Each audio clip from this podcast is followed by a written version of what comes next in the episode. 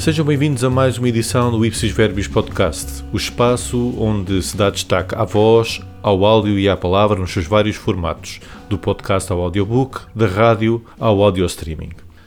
Ao contrário dos primeiros programas, e fazendo jus ao mote do programa, desta vez não destacaremos podcasts. Neste episódio vamos destacar duas pessoas que têm um passado na comunicação e com mais de duas décadas continuam a trabalhar na área, mas agora com formatos diferentes. Estou a falar propriamente do António Tadeia e do Camilo Lourenço. Certamente têm seguido o fenómeno dos youtubers, desde alguns aninhos a terem muito palco e a cativarem muito as gerações mais novas. São pessoas com um passado no gaming, eh, mas também com vontade de divulgar alguns dos seus gostos e de capitalizarem produtos e a receber algo em troca por parte de marcas. O António Tadeia e o Camilo Lourenço são pessoas que estão a gerir a sua carreira, que trabalham em comunicação há pelo menos duas décadas e que, partindo de uma carreira que no início era de edição jornalística e depois passou para comentário ora desportivo, eh, ora económico, financeiro, conseguiram fazer uma, uma carreira e hoje em dia observam os formatos de áudio e de vídeo na internet como uma oportunidade de a continuarem a projetar. Ora, isto mais não é do que uma estratégia de data-driven. Os dois autores sabem que têm um capital de seguidores, têm muitas pessoas que gostam da sua opinião e decidiram continuar a manter eh, esse, esse following e ampliá-lo através de outros canais que não os propriamente os mais mediáticos, eh, cadeias de televisão ou de jornais, e assim estão a fazer e com algum sucesso. Futebol de Verdade com António Tadeia.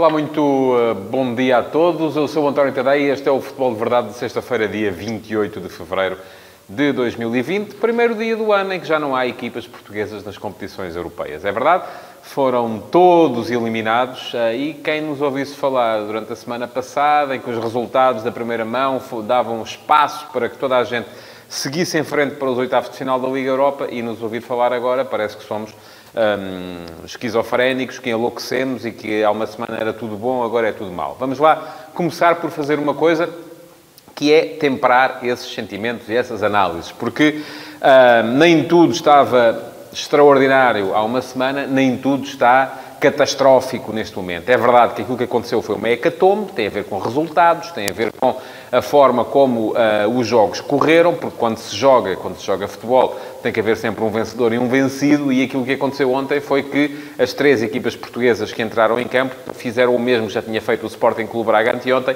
que foi, foram derrotados. O António Tadeia está ligado ao comentário e à informação desportiva desde 1994.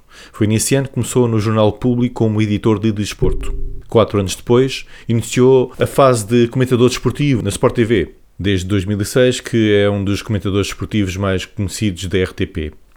Um dos projetos mais recentes que o António Tadeia se associou foi o site bancada.pt. Foi diretor editorial desse espaço de informação desportiva. Mais recentemente decidiu lançar um espaço de comentário diário.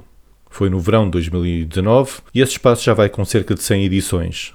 Trata-se de uma conversa de cerca de 20 minutos, realizada todos os dias ao meio-dia e meia, disponível no Facebook e no YouTube. No fundo, seria aquilo que estaria a fazer num programa de TV ou num programa de rádio, mas desta vez sem, sem ser interrompido e com a total liberdade de dizer o que entender. Estas conversas com o público chegam às 3 mil visualizações no Facebook e um pouco menos no YouTube, no qual ainda tem poucos seguidores. Há que dizer que ele no Facebook tem à volta de 58 mil seguidores, no Twitter quase 11 mil e no Instagram perto de 3 mil. Paralelamente, o episódio do dia fica sempre disponível em formato podcast. Por exemplo, podem ouvi-lo no Spotify. Só vos quero lembrar que ainda têm mais um uh, ou dois minutos para deixar perguntas nas caixas de comentários. O Futebol de Verdade de hoje está a chegar ao fim. Foi um Futebol de Verdade monotemático, só mesmo para falar sobre a hecatombe, que foi a eliminação das equipas portuguesas todas nos 16 avos final da Liga Europa. Um, mas ainda podem deixar perguntas, quer estejam a ver no Facebook, no Instagram ou no YouTube, um, porque eu vou olhar para as perguntas agora, assim que acabar este Futebol de Verdade. E daqui a uns minutos, por volta da uma, vou estar no antoniotadeia.com para uh, responder às dúvidas que tenham sido colocadas. Uh, entretanto, podem sempre deixar o vosso like e uh, podem partilhar este Futebol de Verdade para que os vossos amigos também possam assistir a esta emissão. Ora, com este formato de conversa direta com o seu público, mas não está a fazer do que divulgar a sua marca. Tem um site, está em redes sociais, participa com comentário através de áudio e de vídeo no YouTube e no Facebook, tem uma newsletter, etc, etc, etc. Então, bom dia, embora o tempo não esteja muito famoso, aproveito para dizer que se não saiu de casa até agora, um, tragam uma coisinha um bocadinho mais uh, protetora porque está um ventinho um bocado chato e a temperatura máxima hoje vai baixar. Edição da Cor do Dinheiro do dia 5 de março do ano de graça de 2020. O meu nome é Kimi Lourenço e sem mais delongas vamos à agenda porque já tive que cortar aqui alguns pontos no, no programa para hoje. Camilo Lourenço é conhecido de alguns de vós, certamente. Ele tem um espaço chamado A Cor do Dinheiro, é transmitido sobretudo no Facebook e no YouTube. Camilo Lourenço tem um passado longo, já de, diria, três décadas, ligado à docência universitária, mas também a nível da imprensa, da rádio e da televisão. Foi um dos fundadores do Diário Económico, esteve na direção editorial das revistas Exame, foi editor de economia da rádio Correio da Manhã, da rádio comercial e comentador na SIC Notícias ou na RTP. É colunista atualmente do Jornal de Negócios. O espaço A Cor do Dinheiro já é bastante antigo. Há cerca de 10 anos, em 2010, o Camilo Lourenço fazia este programa na RTP, em formato semanal, e diariamente na Rádio M80, com espaço opinião. Desde 2017, o Camilo Lourenço utiliza este nome, A Cor do Dinheiro, uma das suas marcas, para ser um espaço de conversa com os seus subscritores nas redes sociais. No YouTube tem cerca de 15 mil pessoas a segui-lo e no Facebook cerca de 100 mil. Todos os dias, pelas 8 da manhã, ele tem um espaço de conversa durante 20 minutos com as pessoas que o seguem no YouTube e no Facebook. Chega a ter 10 mil visualizações no YouTube e uma média de 30 mil no Facebook, com este formato de opinião.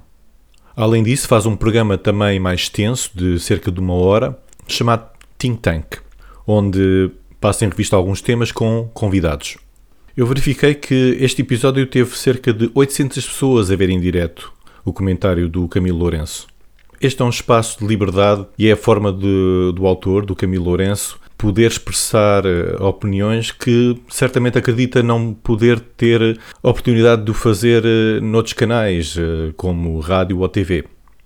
Ainda assim, tem a convicção que o YouTube e o Facebook são canais de excelência e que lhe permitem chegar a muitas, muitas pessoas. Vamos lá à agenda. Eh, como sempre, começamos pelo período de ordem do dia para dizer que começam a fazer-se contas sobre qual é que vai ser o impacto, ou pode ser o impacto do, da crise, do, da, da epidemia do coronavírus na economia mundial. E as últimas previsões apontam para perdas, perdas, quer dizer, quebra nas exportações de 50 mil milhões de euros. Eu vou lhe dizer já uma coisa com a garantia absoluta. Este número está muito, mas mesmo muito subestimado. Um, e por falar nisso, que é o segundo ponto, as pessoas começam a acordar finalmente para o problema, mesmo em Portugal. E vou lhe dizer porquê. Ontem, aliás, a entrevista está disponível no site da própria Rádio Renascença, Canal 1 o Ministro da Economia já veio dizer que o impacto no turismo vai ser superior ao que estava à espera. Ou seja, estava tudo sossegadinho a pensar que, bom, afinal, umas marcações aqui, uns cancelamentos ali, uns adiamentos a colar. Não é bem assim. As últimas notícias que eu começo a ter de operadores do setor, e o Ministro da Economia tem a obrigação de saber isso, porque a sua esposa, Cristina Cisa Vieira, eh, é responsável da Associação de Hoteleiros de Portugal uh, os cancelamentos já são em número elevado. O que está a acontecer mostra já uma grande cautela e um impacto superior ao que estava a pensar. Chegamos ao fim de mais uma edição. Passou rápido, não foi? Já sabem que nos podem ouvir em vários canais, como o Anchor, o Spotify, o Google Podcast, o Breaker, o Radio Public, o iTunes. Sugiram aos vossos amigos e aos vossos inimigos, enviem-nos sugestões, comuniquem connosco. Até à próxima. Tchau!